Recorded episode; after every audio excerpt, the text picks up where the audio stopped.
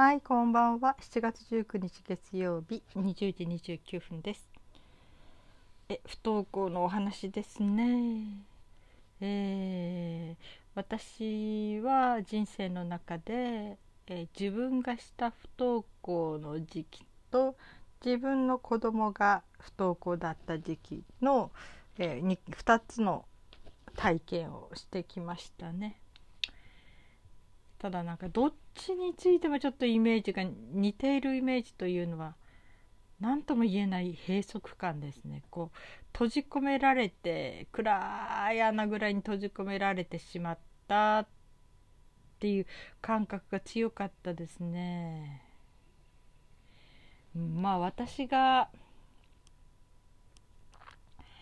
えー、初めて不登校になった頃まあ、小学校の時も不登校だったり幼稚園も行かなかったりしたんだけどでもはっきり学校が不登校だっていうふうに思認識してそういう形でふとあの形で、うん、形を取ったのっていうのは中学校3年から高校2年ぐらいの間でしょうかね。うんまあ、私の学校はで小学校から高校までずっと同じ学校だったので、うん、まあ中学校高校っていうその間もねずっと同じ学校にいたんだけども。うん。なんていうかな本当に、まあ、いじめとかでは全然なかったんですね。ある時急に学校行けなくなったっていうかもう疲れた。人生にすごい疲れちゃってて。だから私の場合の学校ねえうんどうだったのかな、うん、学校がどうだったらいけたんでしょうね。うん、多分学校みたいなものものねうんが耐えられない、えー、体力とかうん気力だったんだろうとは思いますよね。うんどっちにしても本当にあのすごく閉塞感がありましたね。もう今から見ると本当に本当に些細なことなんだけど学校行かないってことはね。でもあの時から見たらもう人生の全てがかかってたような。もう学校行けない自分なんてこの社会から落ちこぼれる人として生きていけない人間なんだってくらいに思い込んでいいましたね。要するに当たり前にみんなが言ってるものにいけてないっていうことがね、うん、そういうふうにとにかく思い込んでしまいましたね。うん、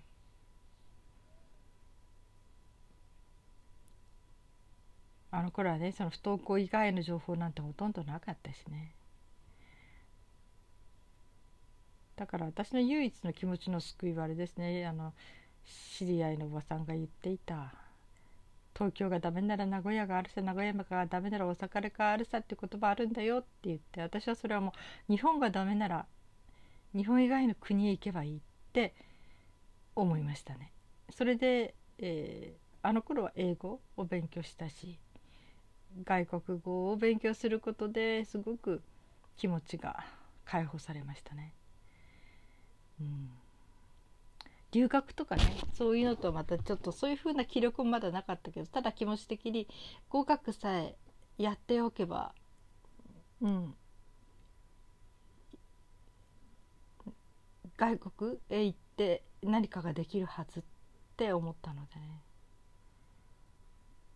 うん、そしてこう今はね日本の良さも分かるし日本のことも好きだし、うん、あれなんだけどすごくこう日本の中の欠点こうみんなが同じことをするとかね。なんかそういうこと縦社会の人間関係とか。そういう全てが嫌だ。って思ったことがあったりそれからね自己主張要するに個性的であってはいけないみたいなね、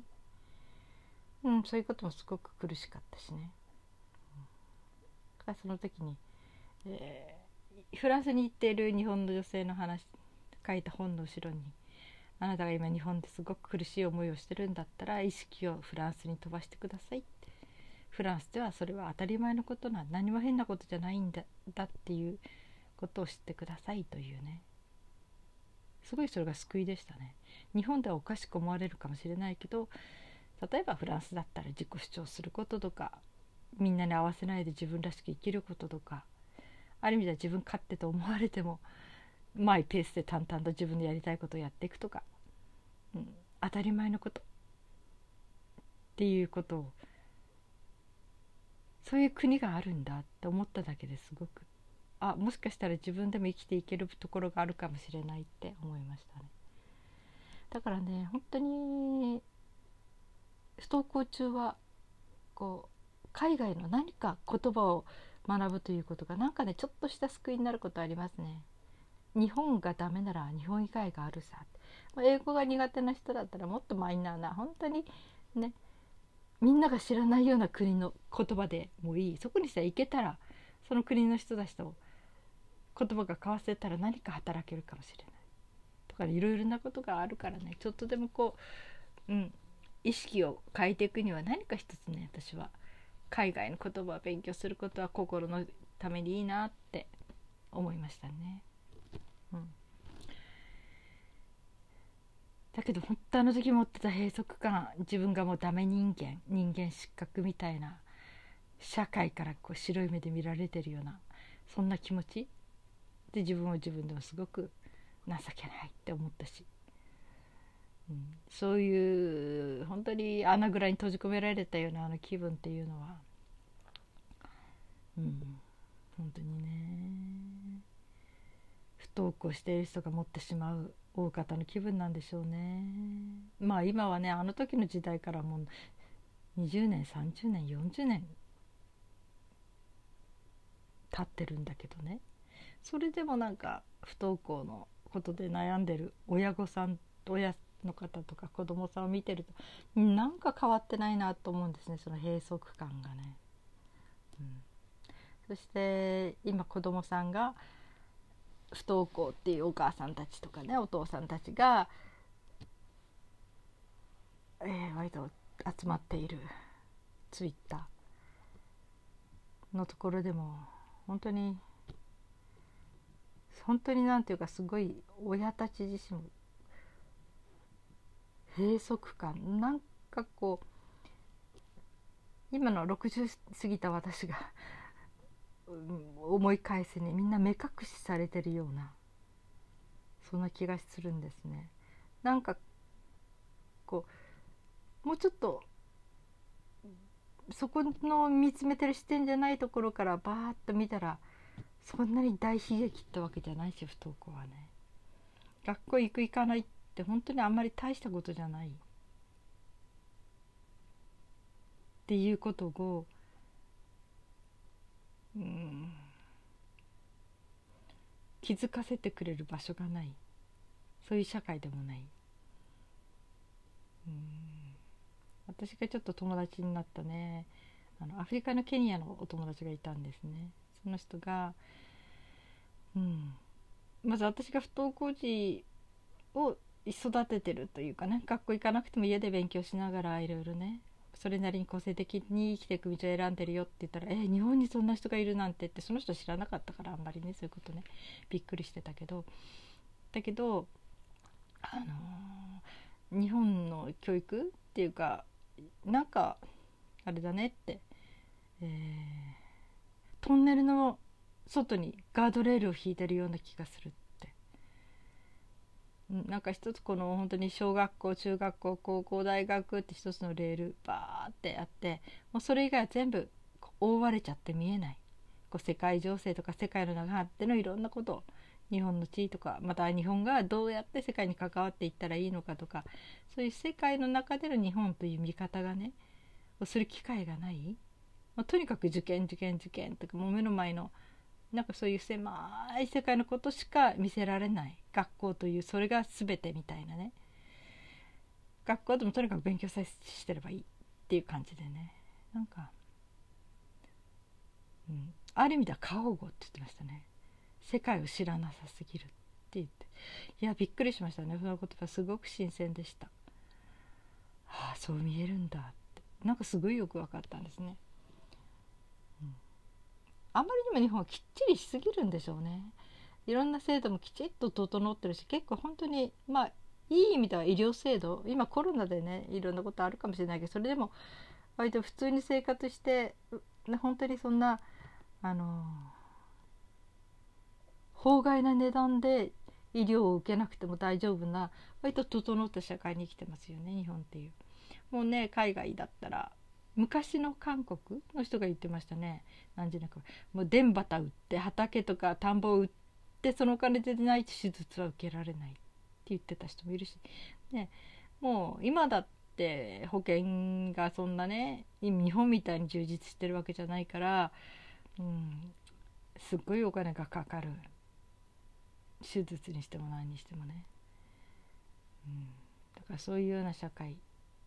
からそういうとこから比べて日本はいろんな意味で整ってるけどあまりにもそれがかっちりと、えー、形を作りすぎちゃってていや作りすぎたとかいや日本人勤勉だから一生懸命作ったんでしょう理想的だと思われることをねある意味でその一つに学校もあったのかもしれない。と言ってもまあ明治時代のいろんなねそういうもの本当にあんまり変わってないような学校だからそれはちょっとなんとかした方がいや大いになんとかした方がいいんだけどやっぱりなんかそういうきっちりと作り出したものが、うん、ありすぎて。そこにちょっとでもはまらないととんでもないみたいなね、うん、そんな圧力ってあったりするような気がしますね。全体社会全体からね。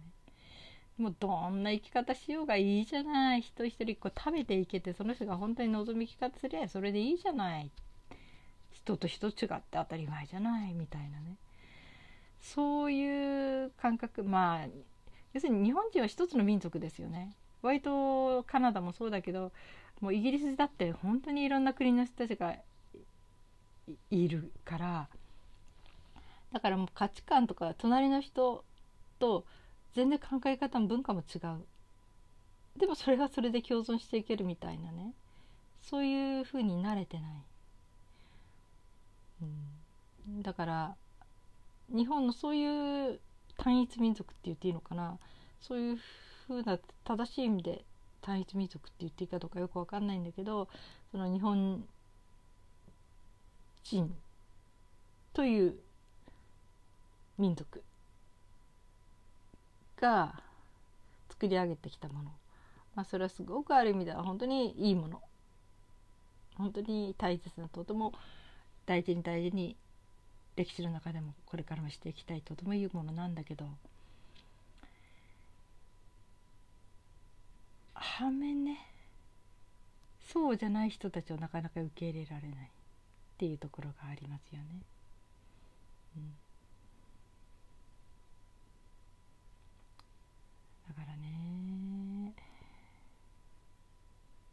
まあそこでもこの学校問題っっていうのはまた大きな問題でもありますね。その日本だからじゃなくて脱学校社会っていう脱学校社会だったかな？なんかそういう古い本を読んだことがありましたね。学校っていうもの自体の抱える問題、うん、もっと大きな意味でね。そう見るともう海外もある意味では全て同じ？とかイギリスやなんかでは本当にこう欠席することに対してのすごい厳しいチェックっていうのかな？条件付けみたいなのがあるって今はね聞いてるし、ま、新聞に載ってたんですけどね。だから海外の不登校事情っていうのもねちょっとはっきりいろいろ調べてみたいなと思うんだけどやっぱりそこでうん本当に学校っていうものが要するに子どもたちを教育する一つの型にはめて教えていくっていうねそのこと自体の弊害？メリットもあるんだけど弊害もある。なんかそういう大きな問題にも関わってきますよね。人の教育とは何かと。か校の弊害。学校っていうものあった方がいいのか。どっちにしてもねあってあってもなくてもっていうか要するに自由に選べるのがいいですよね。学校が義務じゃなくて権利。勉強したい人はできる。国民の権利としてね。だけど行く行かない権利もある。というようなねそういう感覚が一番理想なような気がしますけどね。だって国から押し付けられるものじゃないと思うのでね。うん。まあそうなってくるとね学校の問題だけじゃなくてもっともっと大きな問題が関わってきますね。うん、まあここで15分経ちましたけれども私が言いたかったのは今でもその学校法が変わって別に学校に行かなくても他のところで勉強したっていいんですよというふうに学校に無理やり来なさいということはもうしませんというね方針転換した。この現代でも現在でもまだ不登校ですっごく悩んですごい苦しんでいる親御さん親も子もいるっていうことが歯がゆいですね。もう解放されていいんだよって。だけどその学校行かなかったらその後どうするの？現実問題とか。私不登校だったら親仕事行けないでしょうとか。そんな学校以外のところに通わせるお金ないわよとか。なんかいろんな問題っていうのがを、ね、言われてきますよね。うん。でもね私の家族は私のところは経済的には本当にきつかったんですよ。だけど、うん、ほとんどお金をかけませんでしたねずっと不登校を通してきたけども本人たちが自分たちでまあ今の時代だから YouTube とかで本当にいいもう高校認定試験を受ける高校卒業認定試験を受けるための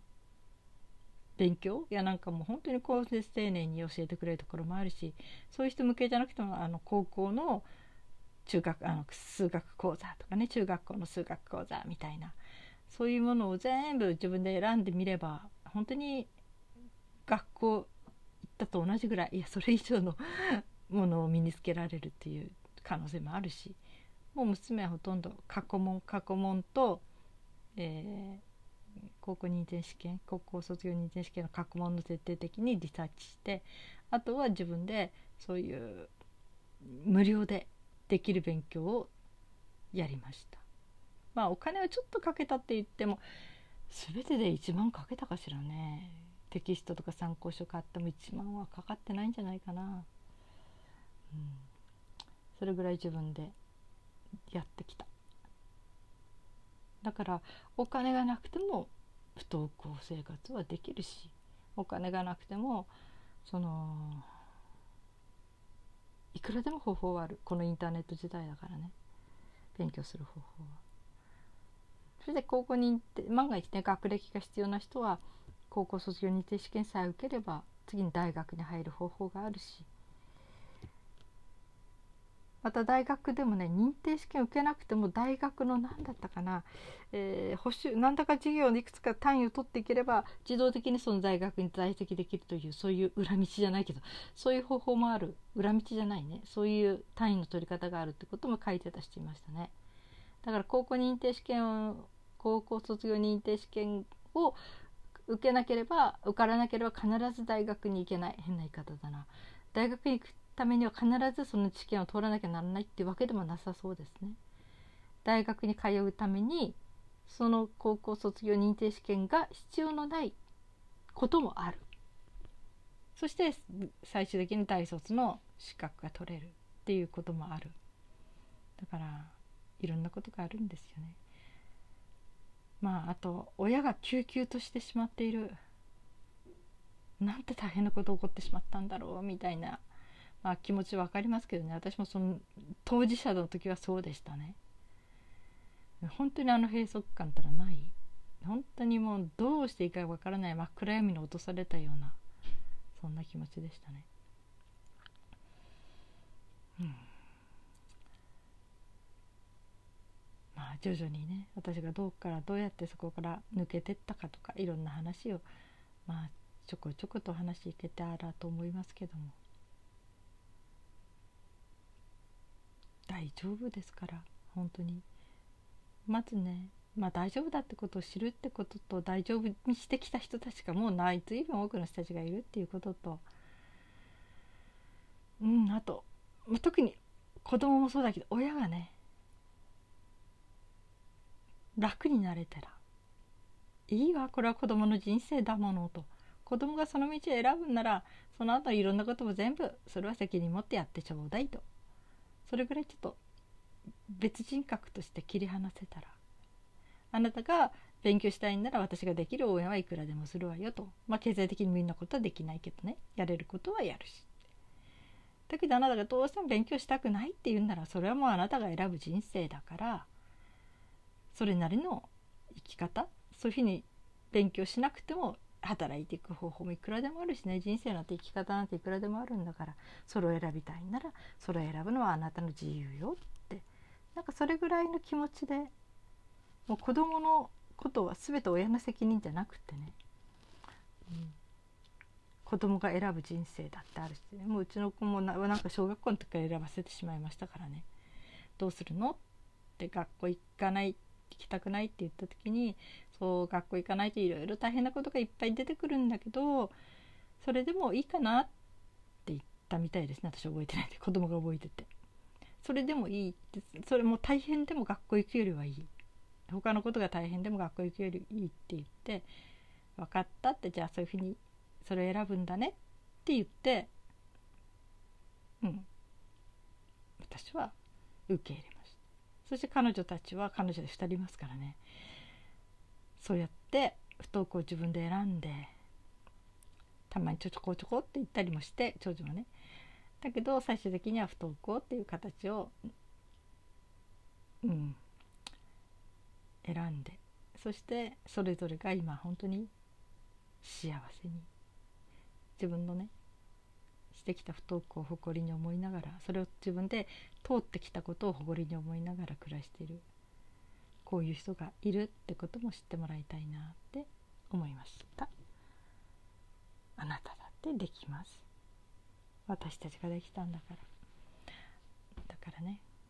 真っ暗闇の不登校のそのホラー穴ホラー穴どん底の穴の中にほんとそのような気分になりますからね。当事者はね。と親はね。でもねそこからパッと目を開けてよーく見たら自分がそう思い込んでただけでその向こうにはちゃんとした普通に大きな世界が広がってるんだって希望に満ちたいくらでも方法あるんだよってそのことを知って気づいてほしいなって思いました。それではまた。